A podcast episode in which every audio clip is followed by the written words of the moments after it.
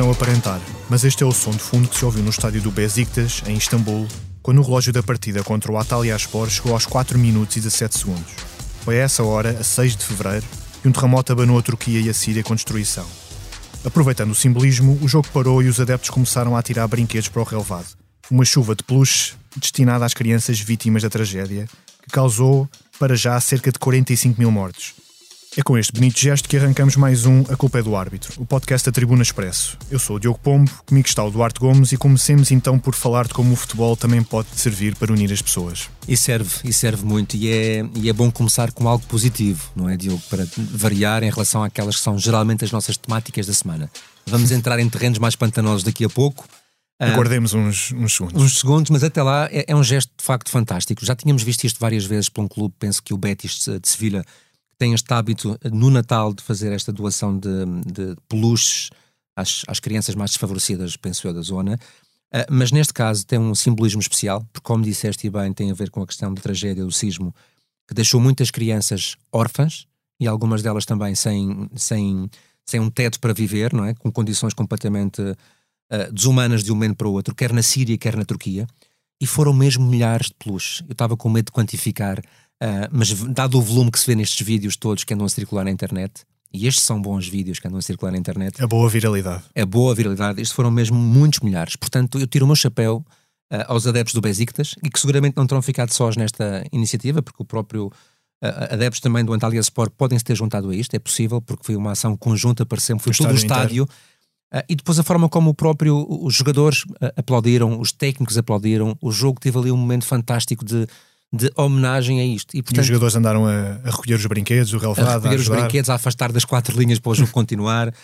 Um, gesto fantástico. O poder do futebol é assim, tanto, tanto contagia pela negativa, infelizmente, como tem esta capacidade mágica de contagiar pela positiva. Por mais exemplos destes, embora não motivados por esta causa que foi muito triste. Sim. E agora entramos então nos nossos temas mais usuais e polémicos.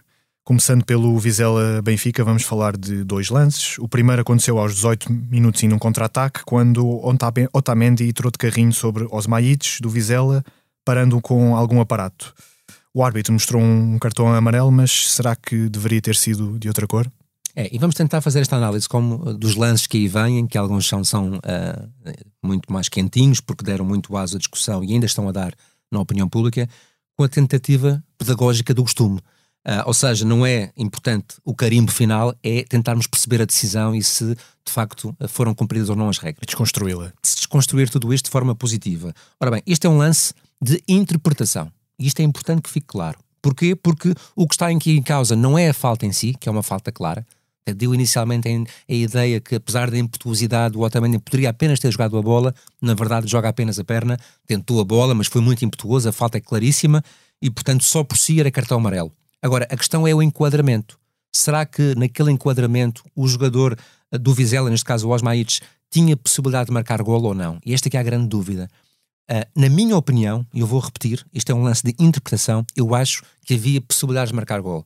Apesar de haver alguma distância em relação à baliza adversária e do lance ser algo descaído para a esquerda, e até de haver a dobra possível do António Silva que vinha recuado. Um pouco atrás, sim. Há aqui um fator determinante que é o Osmaites vinha em grande velocidade tinha a bola controlada e estava à frente do lance. Portanto, é lícito deduzir que ele teria tudo para, pelo menos, tentar fazer golo se não fosse derrubado. Dito isto, um, e sendo esta uma questão subjetiva, o lance não pressupunha VAR. E, portanto, uh, aqui parabéns à não intervenção. Para mim, a melhor decisão seria cartão vermelho. Aceito a interpretação contrária do cartão amarelo, que foi aquela que foi aplicada, e recordando apenas que este tipo de situações não pedem, uh, por força do protocolo, intervenção. Depois, aos 53 minutos e na área do Benfica, o mesmo Osmaites rematou ao primeiro posto, uma bola praticamente ao mesmo tempo em que Alexander Bailly deu um encosto. O avançado caiu, mas nada foi assinalado. Pronto, um, e este lance aqui, para mim, é pontapé de penalti. Já lá vamos. Primeira questão, houve aí uma teoria nas redes sociais fantásticas dizendo que havia aqui um fora do jogo do Osmaites. É falso, não existiu. O cruzamento é feito da linha de fundo e, portanto, para trás. Praticamente em cima da linha de fundo. Praticamente em cima da linha de fundo, e, portanto, eu não sei de onde é que nasceu essa teoria da conspiração, mas está errada, está desmontado. Segunda questão.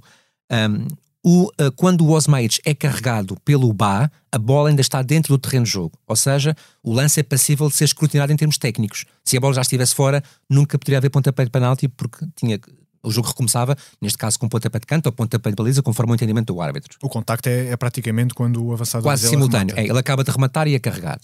Terceira questão, em relação ao contacto em si.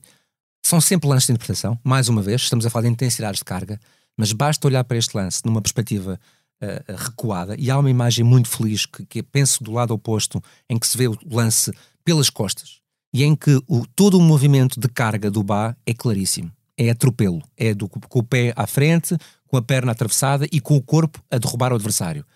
Já falamos sobre isto várias vezes, a tal intensidade que se consegue medir a olho nu. Sim. O jogador, a forma como ele cai e como é derrubado é claramente ostensiva. Não há nada de simulado ali. Ele vai mesmo ao chão uh, uh, declaradamente por força daquele contacto. Portanto, sendo na área, pontapé de penalti. Para mim, claro, ao ponto de merecer intervenção, aceito que o 21 árbitro tivesse as suas dúvidas e não tivesse feito a intervenção. Passemos então ao Porto Gil Vicente, que teve mais incidências do que o jogo do qual acabamos de falar. A primeira, aos 33 minutos, aconteceu à entrada da área do Futebol Clube do Porto, onde Murilo meteu um passe por entre as pernas de João Mário, que estava em queda e acabou por bloquear a bola com o braço, que ia amparar-lhe o corpo. O passe ia quase isolar outro jogador do Gil Vicente, e o árbitro mostrou um cartão amarelo, mas, depois do VAR, corrigiu para um vermelho.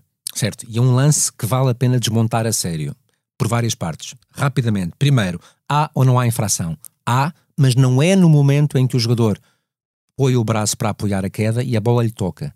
É no momento posterior em que ele depois fica com o braço retido e prensado entre o corpo e a relva com o braço de apoio. Ou a seja, bloquear a, bola. a bloquear a bola. E, portanto, se o vídeo-árbitro ou o árbitro consideraram a infração no primeiro momento, erraram, porque ela não existe. Tivemos um lance típico no Portugal-Uruguai do Mundial, em que é marcado um pontapé de penalti para Portugal num lance muito semelhante e é mal marcado, ao ponto do árbitro iraniano ir logo para casa e o seu VAR por força dessa decisão. Não sei se te recordas, Diogo, e era um lance, e era um árbitro com, com potencial para ir à final, porque é um árbitro com qualidade, mas a FIFA aqui não perdoa erros desta monta. O próprio Uruguai queixou-se muito, como tu te recordas. Um, e, portanto, este tipo de lances estão tipificados na lei, nas regras e nas recomendações dos árbitros. Sempre que um jogador tenta uma abordagem legal, ou seja, de frente com os pés, foi o que o João Mário tentou, para tentar disputar a bola, e tem um braço para trás ou na lateral para apoiar, esse braço não comete falta quando está a caminho do solo ou já a tocar no solo. Foi exatamente o que aconteceu. Mas de facto, de contínuo, o jogador acaba por beneficiar desse, desse movimento ao prensar a bola. Pronto. A pergunta é: quando está a prensar a bola, ou seja, quando está a cometer falta, cortou a possibilidade de o Bozelli, que está atrás de si, marcar golo? Na minha opinião, sim. Aquela bola passava redondinha, no chão, devagar, mesmo a jeito do jogador rematar. Nem precisava de ajeitar. A questão agora é: isto é uma decisão absolutamente indiscutível? Não. Não é. Porque Marcano estava perto, é, é, é, lícito presumir que ele também poderia fazer a dobra. Marcano e ainda, ainda outro. Certo, mas o Marcano são, eram dois. O Marcano ainda mais perto.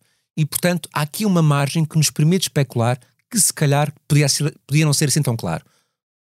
Uh, uh, moral da história, na minha opinião, a decisão mais correta é o cartão vermelho porque acho que de facto o Bozelli podia ter condições para marcar gol e também acho que não era lance para intervenção, porque não é um erro claro e óbvio, lá está, é mais um lance de interpretação, eu diria um pouco a imagem do lance que há pouco falámos do Otamendi, é uma questão de interpretação.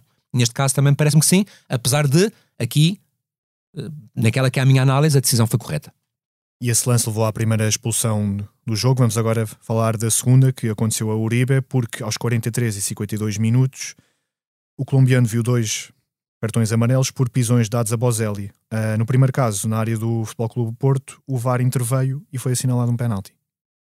Certo, e interveio bem porque a falta é evidente, é uma falta em que o, o, o Uribe tenta ganhar a posição, tendo a bola do pé direito e estica o pé esquerdo na direção do adversário, pisando-o. E pisa até no tornozelo. Obviamente não há maldade, mas há negligência. E esse lance, além de ser pontapé de penalti, é lance para cartão amarelo. E este levantou uma discussão interessante, que era o seguinte: o Uribe já tinha um cartão amarelo, decorrente da jogada imediatamente anterior, que entretanto foi anulada. E a pergunta é: esse cartão amarelo também seria anulado ou mantinha-se e logo no pontapé de penalti teria que ser o segundo? A resposta é: teria que ser o segundo. E por uma razão muito simples, porque o primeiro cartão amarelo que é dado por uma infração sobre Zé Carlos, penso eu, que vai a fugir muito rapidamente e é depois derrubado ali com muita negligência pelo, pelo Uribe, é um cartão que não pode ser anulado, mesmo que a jogada seja revista. Porquê? Porque é uma entrada física, é um gesto tecnicamente em relação ao adversário, não é de enquadramento. Os cartões que saem depois de um lance ser revisto são só aqueles que são de faltas táticas. Por exemplo, cortar um ataque prometedor ou evitar uma oportunidade de golo. Não foi o caso. Portanto, este amarelo, como por exemplo o amarelo de despir a camisola num golo, ficam sempre, mesmo que o lance seja anulado. Quer isto dizer que o Uribe teria que manter o primeiro cartão amarelo e, neste caso, teria que ver o segundo no momento do pontapé de penalti, porque aquele pisão de facto foi negligente.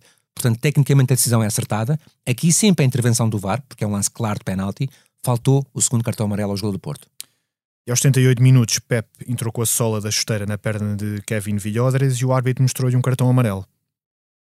Pronto, e, e, o Pep, no dia que fez anos, e, e, que está de parabéns por isso, enquanto homem e cidadão excelente profissional que é, sempre 40 foi. anos. 40 anos. É, é, um exemplo para muitos de nós em relação à longevidade com qualidade na, na, sua função.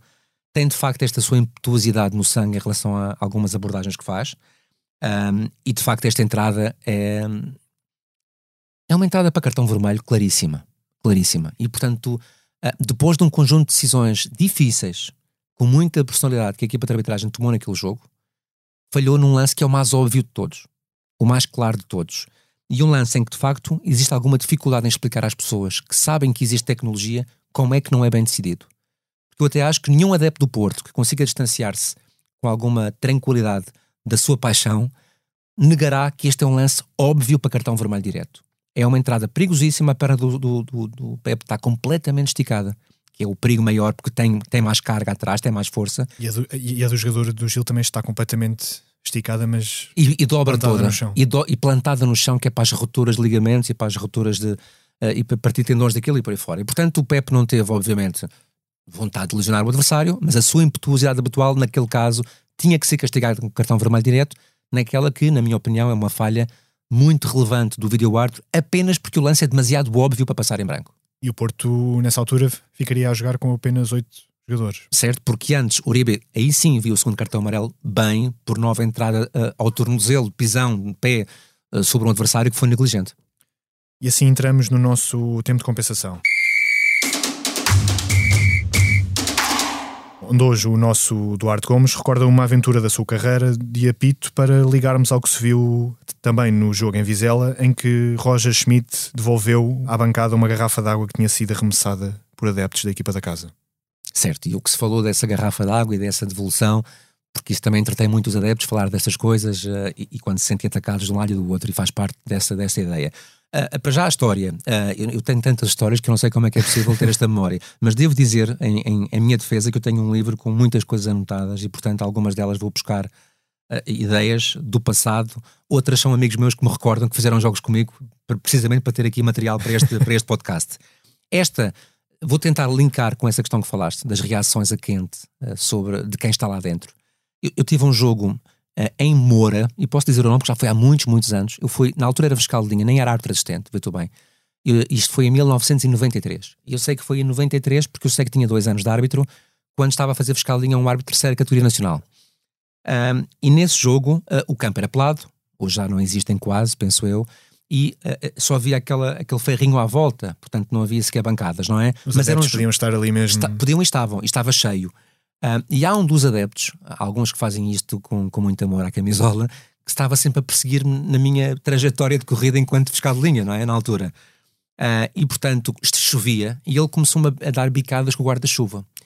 E como a distância era muito curta, ele, ao esticar a mão e o guarda-chuva, conseguia-me atingir mesmo com o bico nas costas. E várias vezes incomodou-me, magoou-me. Portanto, tentei algumas vezes entrar para dentro de campo, um meio metro, mas depois eram os jogadores que vinham para o meu lado, eu tinha que recuar e tinha que ver a linha como deve ser. Enfim, houve um ponto em que eu reagi e peguei no guarda-chuva e uh, tentei parti-lo. Assim, quando a bola estava no último campo, não consegui.